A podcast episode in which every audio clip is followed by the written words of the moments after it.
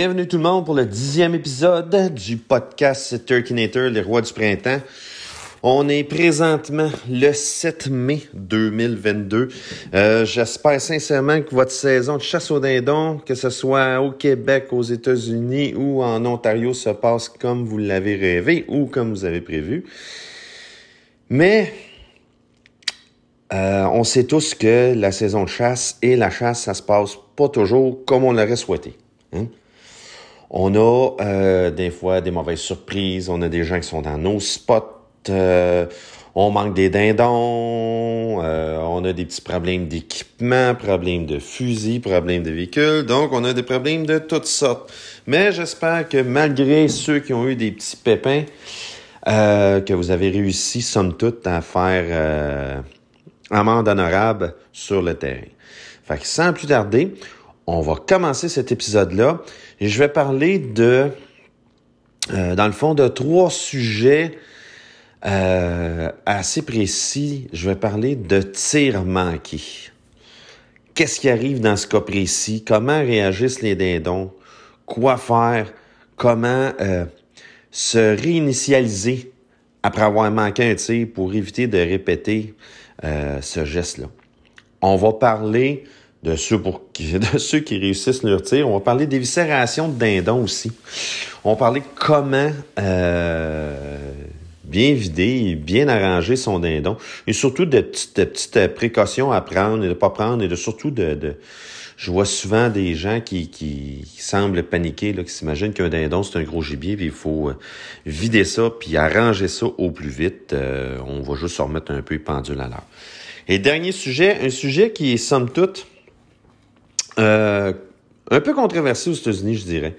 C'est euh, ce qu'on appelle le reaping ou le fanning.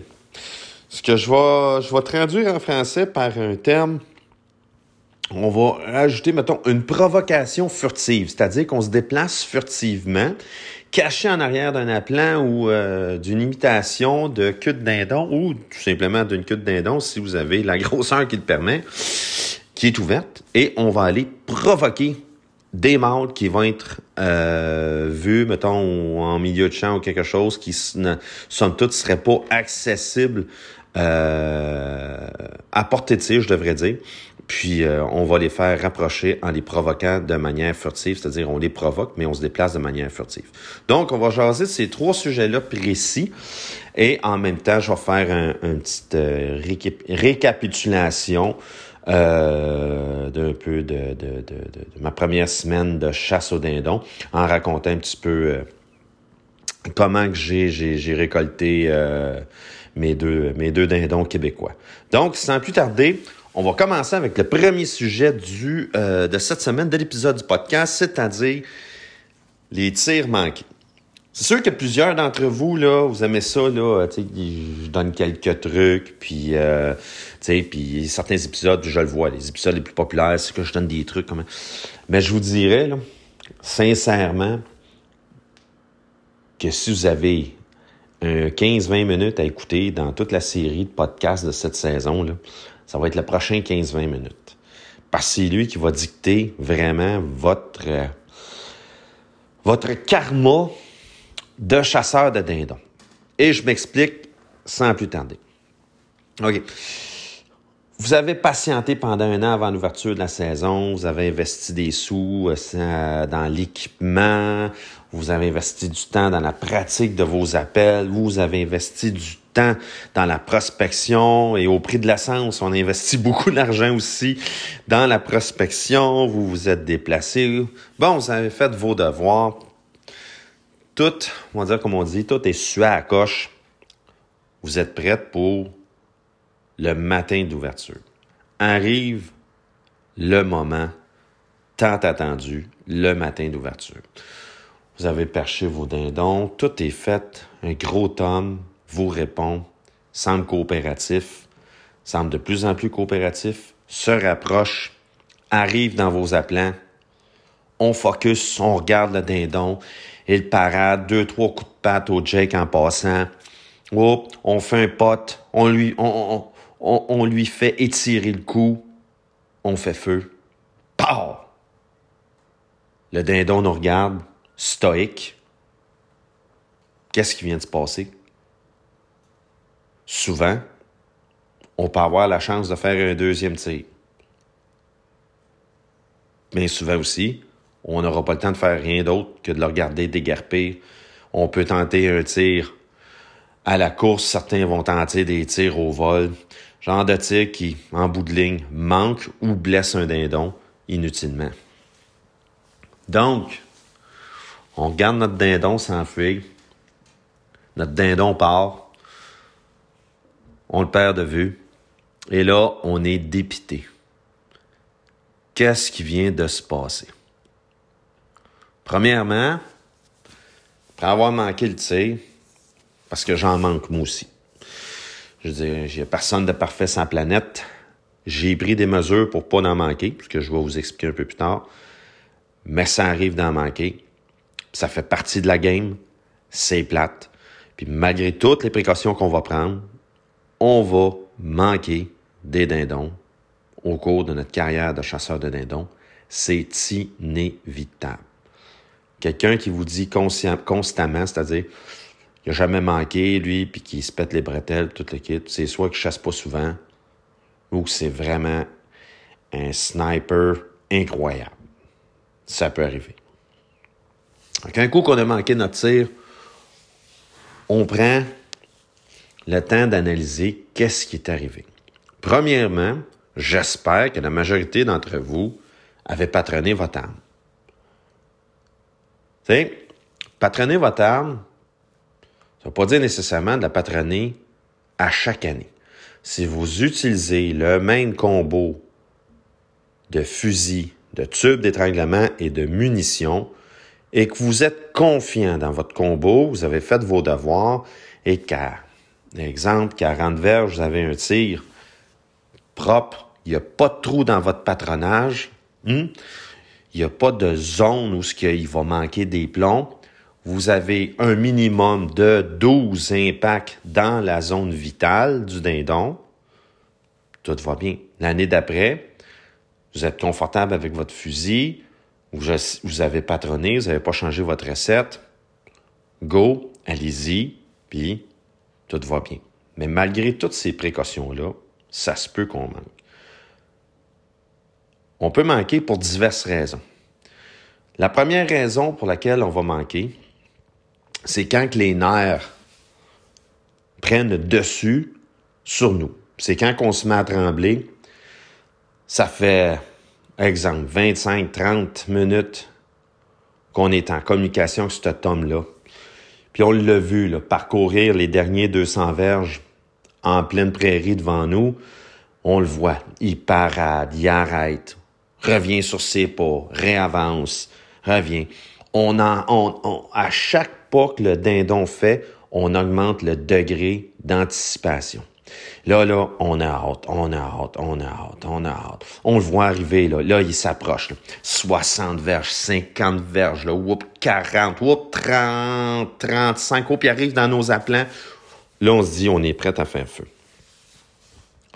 Souvent, la situation-là arrive et je vois des gens qui précipitent leurs gestes.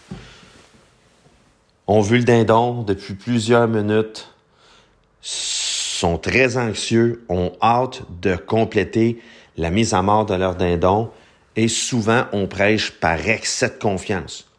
On a vu le dindon arriver, on est convaincu d'avoir fait la job, on est convaincu que parce qu'on a réussi à le convaincre de venir nous voir, parce qu'on a réussi à l'attirer vers nos appelants ou si vous chassez sans appelant vers nous, on est convaincu que la job est faite. Que tout ce qui nous reste à faire, c'est de faire le tir et que c'est chose faite. Fait que là, souvent, on se met à, se perdre un peu et à manquer de concentration. C'est ça qui arrive. On s'imagine, là, ah oui, c'est j'ai vu un bel arbre, un vieux tracteur, j'ai vu ci, j'ai vu ça, là, je vais pouvoir prendre une belle photo. Et là, là, vous allez être honnête avec moi, là. C'est ça qui arrive. On perd le focus.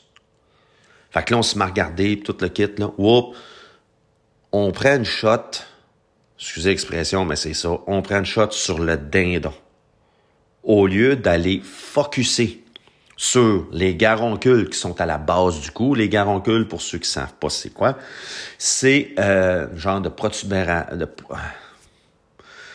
oh, protubération hein, à la base du cou. Et dans le fond, c'est à la fin d'où ce que les plumes arrêtent et on voit c'est comme des grosses boules qui sont généralement rouges à la base du cou. Et c'est ce qui marque un peu la différence entre la zone de plume et la zone de peau un peu plus lisse euh, au niveau de la tête du dindon. Donc, au lieu de prendre son temps puis de lui viser les garoncules, et c'est toujours là qu'on devrait viser. À moins d'avoir à effectuer un tir de plus longue distance, dans ce temps-là, je monte mon point d'impact au niveau du bec en sachant que mon patron va descendre progressivement et, en gros, je vais frapper la même zone qu'à une plus courte distance quand je vise les garoncules. Donc, on se met à viser gros et on manque gros, tout simplement. Rappelez-vous de ça. Prenez un point précis sur la tête du dindon. Oui, je le sais qu'à 40 verges, certains euh, trouvent ça loin un peu, euh, mais la démarcation entre la police, qui est de couleur bleu, blanc, rouge, et la zone de plumage du cou, c'est facile à voir.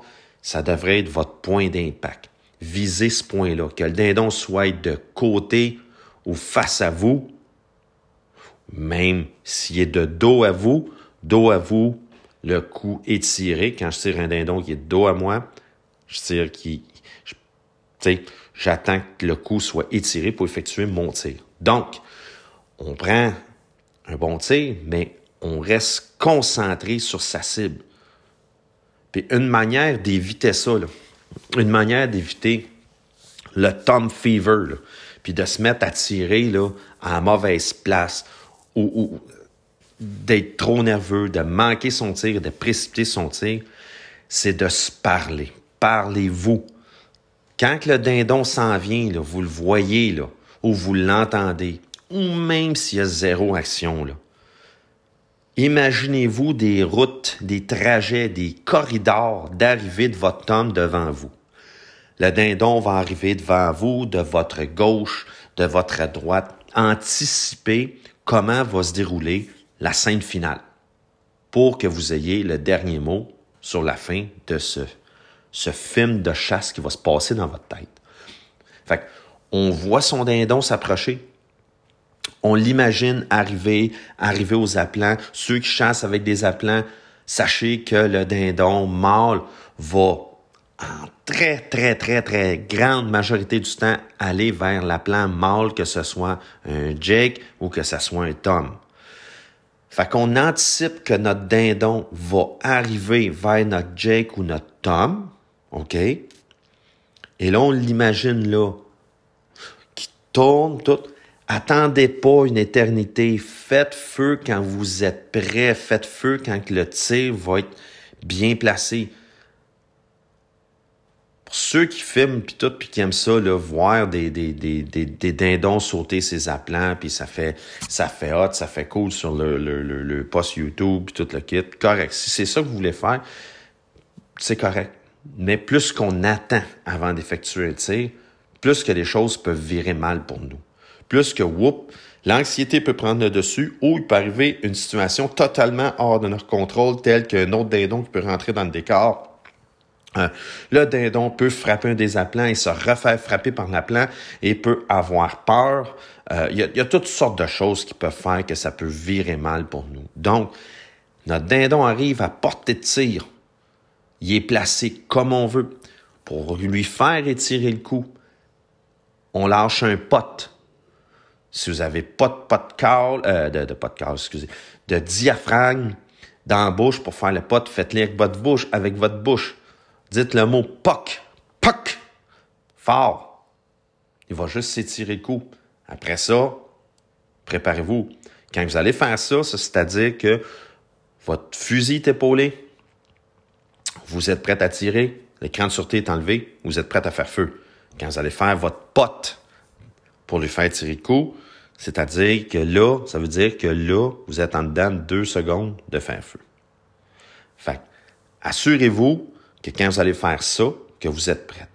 Et quand le dindon va commencer à vous jaser, là, quand le dindon s'approche, si vous chassez dans une tente, vous pouvez vous permettre d'avoir le fusil pas nécessairement bien placé, prêt à faire feu. Ceux, ceux qui chassent, qui, qui, vivent l'expérience totale, c'est-à-dire qu'ils sont assis sur leur coussin de leur veste ou sur une petite chaise basse au pied d'un arbre, quand on sent que le tome s'en vient vers nous, puis qu'on sent que là, whoop, l'action va arriver, attendez pas, là. Moi, la minute là, que j'ai une confirmation, que ce soit auditive ou visuelle, que ça s'en vient vers moi, je suis tout de suite prêt à faire feu. J'ai un petit coussin qui est en forme de V qui s'est vendu par Hunter Specialties. Il s'attache autour du genou avec un petit genre de petit pad en dessous qui est antidérapant. Le V dans le coussin permet à mon fût de mon fusil de rester en place. Et la crosse de mon fusil est bien ancrée à côté sur mon épaule, mais j'ai les mains libres, le fusil reste là. Plusieurs vestes ont des petites sangles ou des straps euh, des sangles, des straps, on s'entend ça même affaire, ou des, des, petits anneaux, si je peux dire, qui permettent à la crosse de rester en place.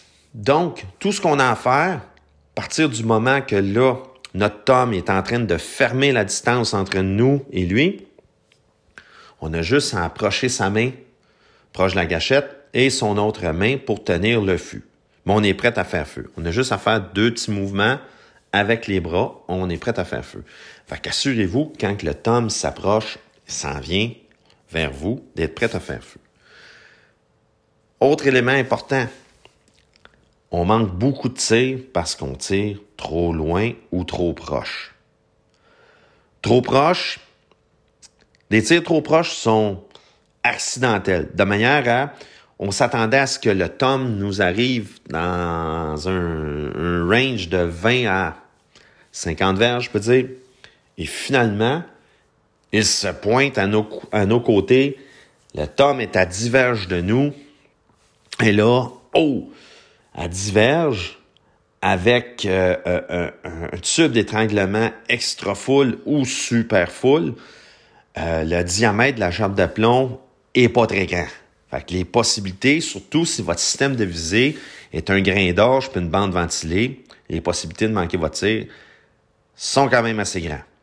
Pour pallier à ça, c'est sûr que des tirs à courte distance, c'est très rare. Mais pour pallier à ça, dans le fond, pour pallier au manque de précision de votre système de visée, que ce soit à courte, moyenne ou longue distance, il y a beaucoup de compagnies qui vendent des mires à fibre optique qui peuvent s'installer sur des bandes ventilées ou sur le devant de votre canon. Pour ceux qui ne l'ont pas, là, puis qui chassent encore au grain d'orge, puis moi, je vous conseille, sincèrement, c'est un investissement d'une vingtaine de dollars et ça vaut sincèrement la peine. Ça va vous permettre, surtout au niveau de votre élévation. L'enlignement gauche-droite, bande ventilée, grain d'or, généralement, c'est pas un grand problème. À moins que votre canon soit légèrement voilé et ait tendance à tirer à gauche ou à droite. Mais ça, c'est en faisant du patronage qu'on le découvre.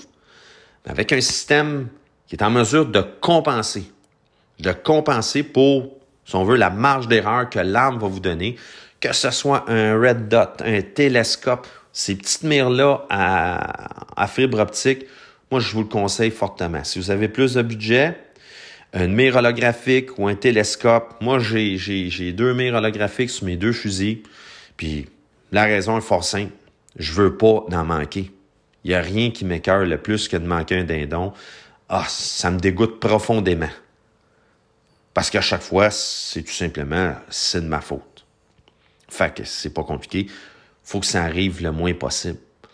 Fait qu'on prend ces mesures-là pour éviter que ça nous arrive. Donc, on essaie de rester en contrôle puis tout. Mais même malgré tout ça, ça va nous arriver de manquer nos tirs. Qu'est-ce qu'on fait dans ce temps-là? Premier réflexe que j'ai, moi, quand je manque un tir, c'est de me poser la question qu'est-ce qui est arrivé? Où est-ce que j'ai tiré? Pourquoi j'ai tiré? Et dans quelles circonstances euh, ont fait que j'ai pris un tir précipité? Souvent, on peut prendre un tir précipité parce que, whoop, on sent que la situation nous glisse entre les doigts. Exemple, mon deuxième dindon au Québec. J'ai un Tom qui arrive, il est avec son groupe de femelles, s'en viennent, s'approchent. J'ai chasse en deux prairies, un, genre de secteur semi-boisé, semi-prairie. Un vieux, vieux verger abandonné. Puis, il y a des gros éclaircissements là-dedans, mais c'est quand même, il y a quand même passablement d'arbres. Je sais que les dindons fréquentent ce verger-là pour accéder d'un bord ou l'autre du territoire. Donc, je suis assis là et j'attends. Comme de fait, le groupe s'en vient vers moi. Oh, excusez. Le groupe s'en vient vers moi.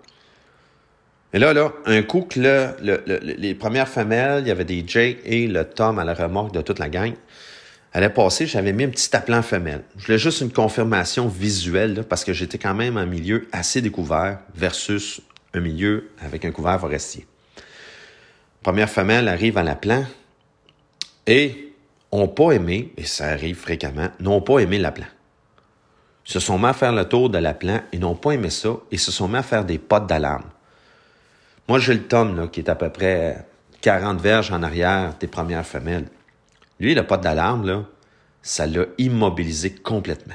Fait qu'au lieu d'avoir à effectuer un tir pratiquement découvert à 25-30 verges, je me ramasse à devoir à effectuer un tir au travers de petites branches de broussailles à, au moment d'effectuer mon tir, je savais que mon tir était plus de 40, autour de 50.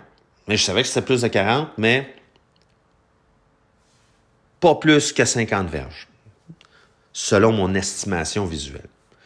Et là, j'ai un dindon qui se déplace et qui est de plus en plus nerveux. Donc, faut que je l'arrête. Faut que je l'arrête, faut que je le saisisse. J'ai fait un de ces potes dans l'arme, mes amis, là. Pot! J'en ai quasiment expulsé mon diaphragme. Il a arrêté. Et, direct à l'endroit qui a arrêté, je devais bouger un peu. Donc, ma marge est encore plus rétrécie. Étant arrêté, étant sur l'arme, je devais juste bouger un peu sur ma chaise pour me tasser, pour me permettre de tirer. Moi, je suis assis sur une petite chaise base au pied d'un arbre. J'ai, j'ai, j'ai, j'ai, un leafy suit, mais je suis limite camo. Là. J'ai réussi à me tasser, effectuer le tir. Et ça, c'est un tir qui demandait une bonne maîtrise de moi-même, un bon sang-froid, et de, surtout d'être capable d'anticiper leurs réactions. C'est des tirs que j'ai déjà manqués auparavant, puis là, j'étais très heureux de l'avoir réussi parce que c'était un tir qui était difficile dans des conditions difficiles. Ces tirs-là, c'est l'expérience qui nous permet de réussir. C'est des situations que vous allez vivre avec des dindons qui vont vous permettre, un, de savoir comment vous maîtriser, puis de savoir comment les dindons vont réagir dans telle, telle, situation. Ça, c'est, c'est un peu plus difficile à enseigner d'une certaine manière, c'est vraiment plus l'expérience. Mais quand vous manquez vos tirs, là, je reviens à ça. faut savoir qu'est-ce qui s'est passé. On a fait un mauvais tir, on analyse la situation, on a tiré trop loin, il était trop proche, on a tiré trop haut, trop bas, en avant, en arrière. Vous savez comment ça marche.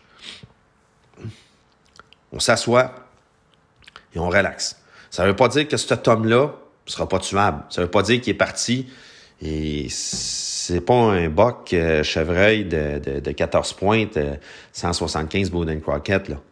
C'est pas un orignal de 60 pouces de panache non plus. C'est un dindon. Ils sont beaucoup moins sensibles à ce genre de situation-là que de gros gibier peut l'être. Donc, on lui laisse du temps. C'est sûr qu'on reste pas assez à la même place avec les mêmes appelants pour essayer de capturer le même tome. Si vous avez d'autres tomes dans votre secteur, ben, vous pouvez rester là, vous essayez tout. Moi, quand je manque un tir à une place X, je change de place. J'ai besoin de changer d'air, j'ai besoin de changer la scène, changer la donne. Des fois, je peux me déplacer de juste de quelques centaines de pieds, ça va juste me permettre d'avoir un autre setup devant moi, tout simplement. Allez voir où ce que vous avez effectué votre tir. Allez voir, premièrement, c'est de s'assurer que on a fait un vrai tir manqué et non blessé un dindon. Si on a vraiment manqué notre tir, on n'a pas de sang, on n'a pas de plume au sol, on a, on y a vraiment pas touché, là. On va dire, comme on dit, on s'essuie, on recommence. oubliez ce qui vient d'arriver. La seule chose que vous avez à retenir, c'est si vous avez commis des erreurs et ne les répétez pas. Et surtout, quand va arriver votre prochain dindon, votre prochaine situation, ce que vous allez avoir un tir à effectuer, c'est sûr que vous allez être de plus en plus nerveux. Euh, décantez le plus possible la situation, riez-en, parlez-en, partagez ça sur ces pages Facebook, ces groupes, mais partagez ce qui est arrivé. Vous allez vous rendre compte qu'il y en a un méchant paquet qui en ont manqué des dindons. Fait faites juste une analyse honnête de la performance que vous venez de faire. Faites une analyse honnête du tir que vous venez d'effectuer. Soyez pas trop dur envers vous. Comprenez que vous avez fait une erreur et on a tous le droit d'en faire, mais on doit faire le maximum pour éviter de les répéter, tout simplement. Ce qui est important là, dans tout ça, c'est que si vous commencez à faire des erreurs à répétition, puis j'ai un de mes bons amis qui, malgré conseil par-dessus conseil, par-dessus conseil, par-dessus conseil de ma part, cette personne-là, tout simplement, est abonné à faire des erreurs. C'est des 3-4 dindons manqués annuellement. Puis on parle pas de situation difficile, mais c'est un cumul de mauvaises décisions, de, de, de, de pas être en mesure d'être en contact avec l'animal, de pas être en mesure de s'auto-analyser comme il faut. Donc, ces erreurs à répétition engendrent des erreurs à répétition. Plus qu'il en fait, plus qu'il va en faire, parce que la confiance n'y est pas. Fait qu'à chaque fois qu'un tome se présente en dedans de 40 verges, la panique s'empare de lui, peur de faire une erreur. Et quand on a peur de faire une erreur, on en fait généralement parce qu'on est stressé d'avance. Dans son cas lui, euh, euh, l'analyse de, de, de, au fil des années de toutes ces erreurs, progressivement, on lui a fait installer euh, des mires à fibre optique sur son fusil. Il a changé de fusil.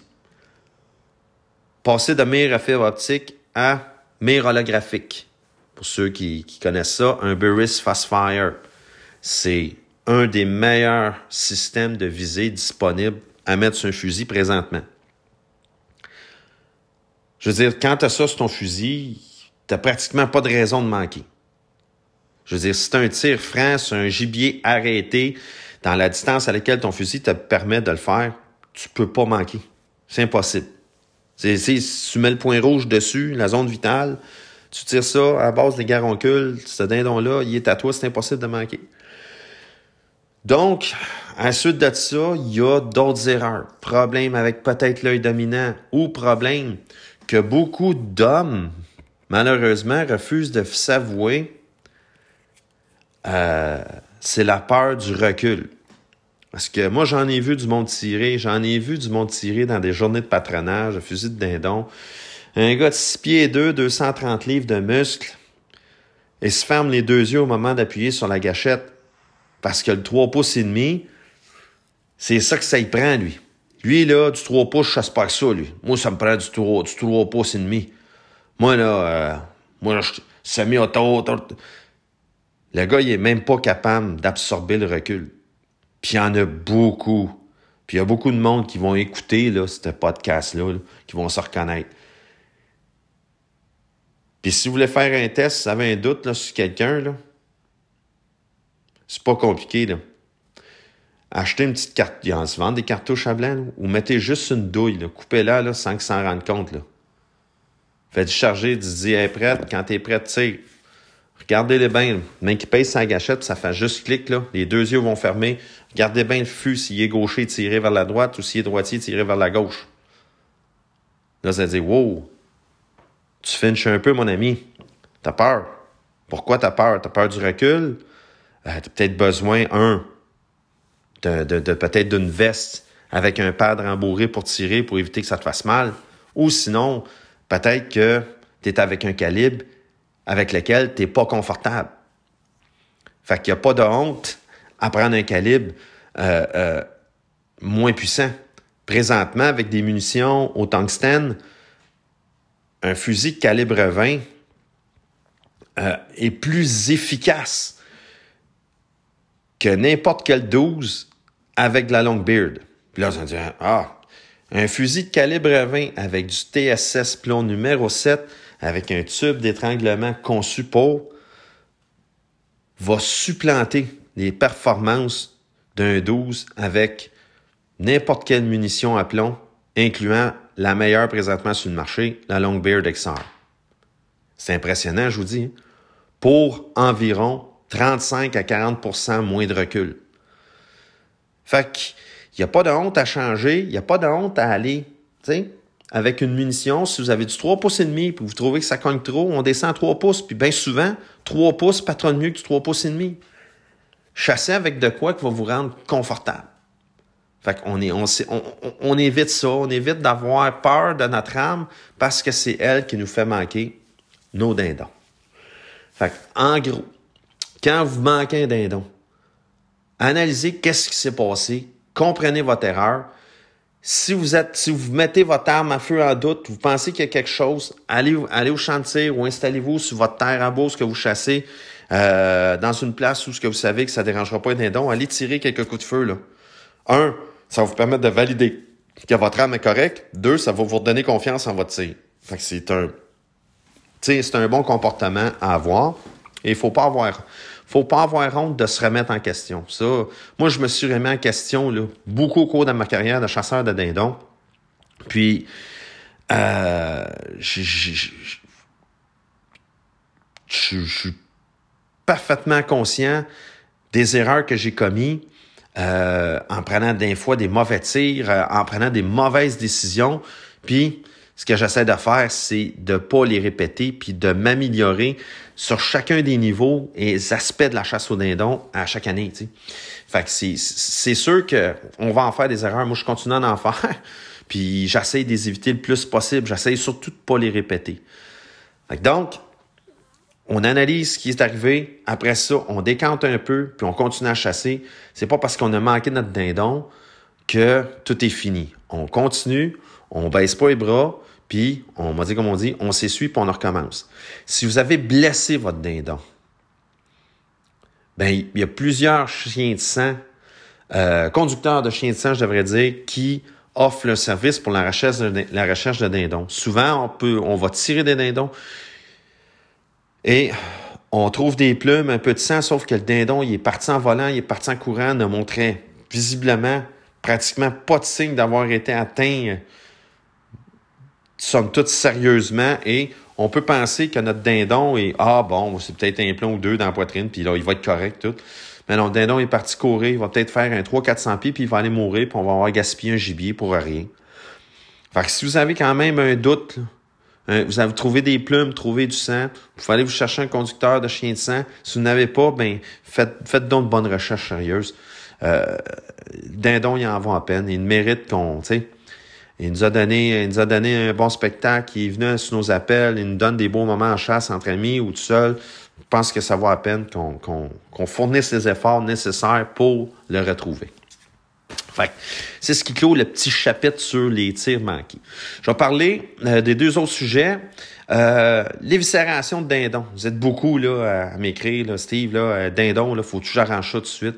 Hey, paniquez pas avec ça. Là. Un dindon, là, c'est pas comme un orignal, c'est pas comme un chevreuil, c'est pas comme un ours, c'est pas gorgé de sang, même un ours a moins de sang que les deux autres, mais quand même. Je veux dire, euh, on le met à l'ombre on le met au froid. Vous pouvez l'éviscérer, mais à moins d'avoir chassé un lac ou à l'arbalète et vous avez atteint les viscères ou le vital en dedans, si vous l'avez tiré dans la tête au fusil, pendez ça par les pattes dans votre garage ou une place à l'ombre puis tout. Moi, là, des fois, là, je vais tuer mes dindons là, à 6-7 heures le matin. Là, je vais les arranger là, en après-midi. Comme là, j'étais avec un de mes amis qui est arrivé de l'Oklahoma euh, hier. Puis euh, il y a-tu un super beau temps aujourd'hui avec moi. Puis euh, on va aller arranger ça là, dans quelques minutes. Tu ça ce matin vers 6 heures il euh, n'y a pas de panique. Il n'y a pas de panique avec ça. Votre viande, si, c'est sûr que si vous la laissez au soleil ou dans le bois de pick-up, euh, puis il fait 18-20 dehors, euh, oui, Là, je vous dirais, mais mettez-la à l'ombre, mettez-la dans un endroit frais, puis vous pouvez arranger ça euh, vers la fin de l'après-midi dans la soirée, vous n'aurez pas de problème.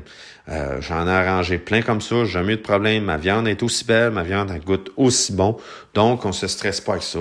Ceux qui veulent le conserver au complet, c'est-à-dire le plumer et non enlever les cuisses et la poitrine, donc, dans ce cas-là, je vous conseillerais de peut-être juste enlever les viscères euh, en dedans peut-être de deux heures après l'avoir tué, puis vous pouvez le laisser pendre. Après ça, vous pouvez l'arranger, le plumer quand vous voulez. sais, ça peut même prendre une journée ou deux avant que vous le plumez, puis s'il est trop froid, comme dans une chambre froide ou quelque chose comme ça, il n'y aura pas de problème. Troisième et dernier sujet de cet épisode d'aujourd'hui, la provocation furtive ou le reaping, le turkey reaping ou turkey fanning. Qu'est-ce que c'est? Qu'est-ce que ça mange en hiver? C'est une technique de chasse qui est assez particulière, qui fait qu'on va voir un dindon et à l'aide d'un appelant ou il va y avoir des appelants que ça va être un gros tome euh, avec la queue ouverte. Et Mojo en fait un, euh, par exemple, et on peut se cacher en arrière et se faufiler et avancer vers nos dindons parce que nos dindons voient l'appelant et nous voient pas cacher en arrière. Euh, il y a différents appelants comme ça. Il y en a qui sont en forme de parapluie, il y en a qui sont en forme de toile avec des trous, des moustiquaires, il y en a qui, qui, ont un support, qui, mettons, qui se mettent sur le canon du fusil. Il y a toutes sortes de choses comme ça. Euh, c'est une technique qui est un peu controversée aux États-Unis parce que, bon, les puristes vont dire que c'est pas la manière classique de chasser le dindon parce que le dindon ne vient pas à nous, ne répond pas à nos appels et c'est relativement facile de faire ça. Euh, écoutez, à chacun ça donne. Présentement, c'est légal au Québec, c'est légal en Ontario, c'est légal dans la majorité des États-Unis, mais il y a certains États qui ont commencé à légiférer par rendre ça illégal. Ça devient illégal pas parce que les autres, les États et les autorités de ces États-là trouvent que c'est pas sportif à leurs yeux, c'est illégal parce que euh, c'est dangereux euh, pour la sécurité de la personne qui va être en arrière de la plan. Évidemment, euh, faut comprendre que dans certains États, il y a beaucoup de chasseurs au pied carré. Euh, pas mal le contraire de ce qu'il y a au Québec. Si vous pensez qu'il y a beaucoup de chasseurs au Québec qui chassent le dindon, euh, je vous invite à aller faire un tour en Pennsylvanie ou en Virginie ou en Alabama. Euh, vous allez faire un saut. Genre, chaque lot de terre a son chasseur. C'est quelque chose. Fait que c'est sûr que c'est une technique qui peut engendrer certains accidents. Donc, si vous la pratiquez, cette technique-là, là, ben assurez-vous donc, si vous êtes deux, d'avoir un spotter, que quelqu'un check s'assurer qu'il n'y a pas personne qui rentrerait sur votre territoire. Ça, tu sais, surtout quand vous êtes une place là, que vous savez là, qu'il y a quelqu'un qui chasse en terre à côté, vous chassez, tu sais, souvent on chasse dos à dos ces lignes. Faites donc attention à ça. Faites attention à ça. Assurez-vous qu'il n'y ait pas de malentendu puis qu'il n'y ait pas de tir euh, fatidique ou qui pourrait blesser quelqu'un. Donc, on essaie de faire ça de manière sécuritaire. Pour exécuter ça, cette technique-là, Évidemment, faut que le dindon voit la plan avant de nous voir. Donc, un coup qu'on a identifié un tome potentiel dans un champ, ou ça peut être n'importe quel secteur dans, un, dans une forêt, quelque chose dégagé qui nous permet d'avancer. Donc, on prend notre arme, on marche avec notre tout, de manière sécuritaire, là. Euh, on fait attention, le canon toujours pointé vers le bas. On va lever le canon, le cran de sécurité mis, évidemment, le canon pointé vers le bas. On va tenir notre appelant ou notre queue de dindon, peu importe, avec notre autre main, puis on avance. On avance tranquillement sur notre dindon et vous faire bouger de, gauche à droite un petit peu, en la pivotant, comme si, votre main c'est un pivot, et on fait pivoter de gauche à droite on s'assure que notre dindon garde le focus. Puis on reste petit entre. Petit, petit entre. Petit en arrière, c'est-à-dire. Tu le plus petit possible, on essaie de se mettre le plus compact. On peut être à genoux, on peut être, on peut marcher de manière accroupie. Quand va arriver le moment d'effectuer votre tir, on attend que le dindon, encore là, moi, euh, vous allez voir des vidéos, là, Turkey Reaping, là, vous allez voir des vidéos de gens qui tirent des dindons euh, pratiquement à trois verges. Je veux dire, j'ai un tube d'étranglement extra full sur mon fusil. Je ne changerai pas parce que je vois un tome. Tout. Non, non, je reste avec mon tube. Sauf que un coup que le dindon va être arrivé en dedans, exemple de 40 verges de moi, puis qu'il va s'en venir vers moi, je vais laisser tomber la plante, puis je vais le tirer. Parce que je vais avoir un tir mortel efficace, puis je vais avoir un tir, somme toute, pas trop difficile à faire. Je vais avoir un tir à faire dans, quasiment dans des conditions normales. C'est sûr que des fois, ça peut se passer vite. Là. Fait qu'essayez de régler vos affaires. Là, euh, en bas de 20 verres, je vous dirais qu'on commence à jouer avec le feu. Ça arrive. Des fois, il faut faire avec, mais essayez de régler ça avant 20 verges. Donc, on s'approche de notre dindon, on agite la queue, on se cache en arrière, euh, on essaye le plus possible de ne pas être vu, puis on essaye de garder le focus. Quand le dindon va commencer à arriver, proche, là, tranquillement, pas vite, on apporte l'arme et on fait juste, on continue à bouger. Moi, j'agite encore un petit peu plus la queue, juste là pour le, le, le le ou l'écrinquer un peu plus. Puis là, je tasse et là, j'épaule et je fais feu. Et j'espère que je réussis mon coup. C'est une euh, belle technique, c'est le fun à faire. Mais il faut savoir comment le faire, il faut savoir quand le faire et surtout, soyez prudent en le faisant. Fait en résumé, euh, pour résumer, c'est-à-dire ma, ma première semaine de chasse au Québec, mais ben, vendredi, je suis arrivé sur euh, une de mes places, puis bon, on est deux à pouvoir chasser là. Généralement, le côté que je chasse, euh, c'est toujours moi qui chasse de, tel côté de la terre et l'autre côté, c'est l'autre personne. Et pour une raison que j'ignore, euh, pensais que cette année, on avait décidé de changer. Bon, la raison, je la connais très bien. C'est, parce que les dindons se perchaient toujours sur mon côté, puis euh, lui avait décidé qu'il s'en allait là. Ça me tentait pas de vraiment de m'obstiner. C'est quand même une personne d'un, certain âge, puis tout le kit, tu puis il chasse deux, trois jours, puis je dis, garde, il n'y a pas de trouble, vas-y, bonne chance. Euh, il a tiré. Il a tué un beau tome euh, le matin de l'ouverture. J'étais allé le voir, j'étais allé le féliciter, j'ai aidé à sortir ça, parce que comme je dis, c'est une personne d'un certain âge. Puis euh, j'étais allé l'aider, puis euh, on a bien rigolé, puis j'ai pris j'ai pris avec lui des belles photos, il était super content, puis that's Puis après ça, ben là, j'ai continué mes euh, ma chasse.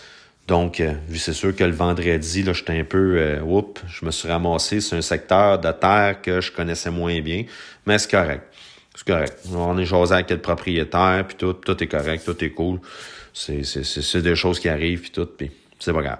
Fait que j'ai chassé, mais j'ai surtout prospecté un peu une partie que je connaissais moins en chassant, en collant, mais en mettant pas trop de pression, en préparant ma chasse pour samedi.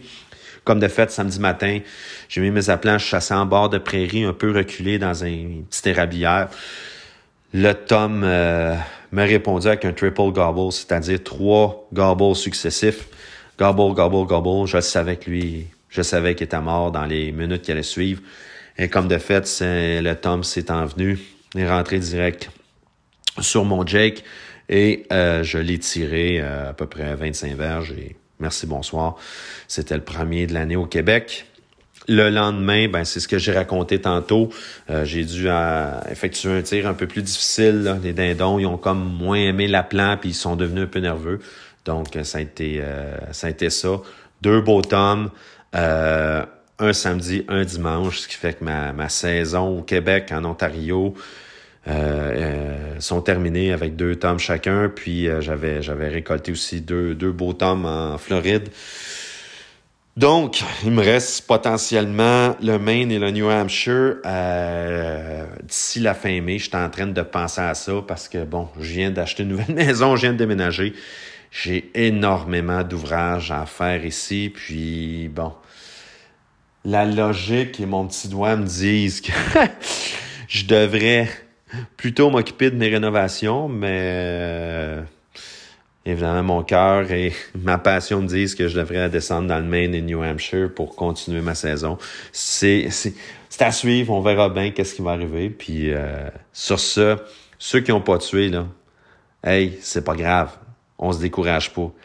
Il reste deux grosses semaines de chasse. Vous avez le temps en masse vous êtes tanné, vous avez une mauvaise journée à job, prenez donc congé un mercredi, un jeudi, là. Hein? Allez vous installer, là, décompresser, vider le cerveau. Allez vous coller un gros tome. C'est souvent ces journées-là qui sont les plus euh, payantes, qui vont vous récompenser le plus. Profitez-en donc. Amusez-vous. Puis si vous ne tuez pas, ben c'est pas plus grave que ça. C'est pas la fin du monde. Ce qui est important, c'est que vous y avez été, que vous en avez profité, puis que vous avez aimé ça. C'est ça qui compte. Le reste, là, tu sais, c'est le fun de tuer, là. Mais la vie, là, c'est pas de mettre des photos sur Instagram, sur Facebook. Parce que ceux qui chassent, là, comme moi, là, depuis pratiquement 35 ans, là, euh, avant, là, des photos qu'on prenait, là, on allait chercher chez Direct Film aux gens coutus, là, puis on les mettait tout simplement euh, on les mettait tout simplement sur sur des pellicules dans un album qui a à peu près juste nous autres assis, puis un mononcle, puis deux cousins qui voyaient. Là. Fait que le but, là, tu sais, là, je vois du monde, là, le, dindon, il est, il est, pratiquement pas mort. Euh, il, est encore vivant quasiment, là, puis il floppe des ailes, là, puis le poste est déjà là. là. Puis là, là c'est trois, quatre marques, là, puis c'est ci, puis c'est ça, tel choke, tel gun, tel ci, tel ça. Là. Puis là, sacrifice. Ça a deux dindons de tuer, puis c'est pratiquement en train de, de dire au monde comment chasser ça. C'est un, un, peu particulier dans l'époque dans laquelle on vit. Là. Fait que détachez-vous de ça. Chassez pour vous autres. Amusez-vous. Ayez du plaisir. C'est ça qui compte. Ça, si vous avez des questions, si vous avez des, des, des, des, des, des commentaires, ben gênez-vous pas. Turkinator, chasseur de dindons sauvages, notre groupe sur Facebook, et Club dindons sauvages Montréal, notre page Facebook. Ciao tout le monde. On lâche pas, on reste confiant. Je suis convaincu que la majorité d'entre vous, vous allez avoir une belle saison, dindon ou pas. Salut!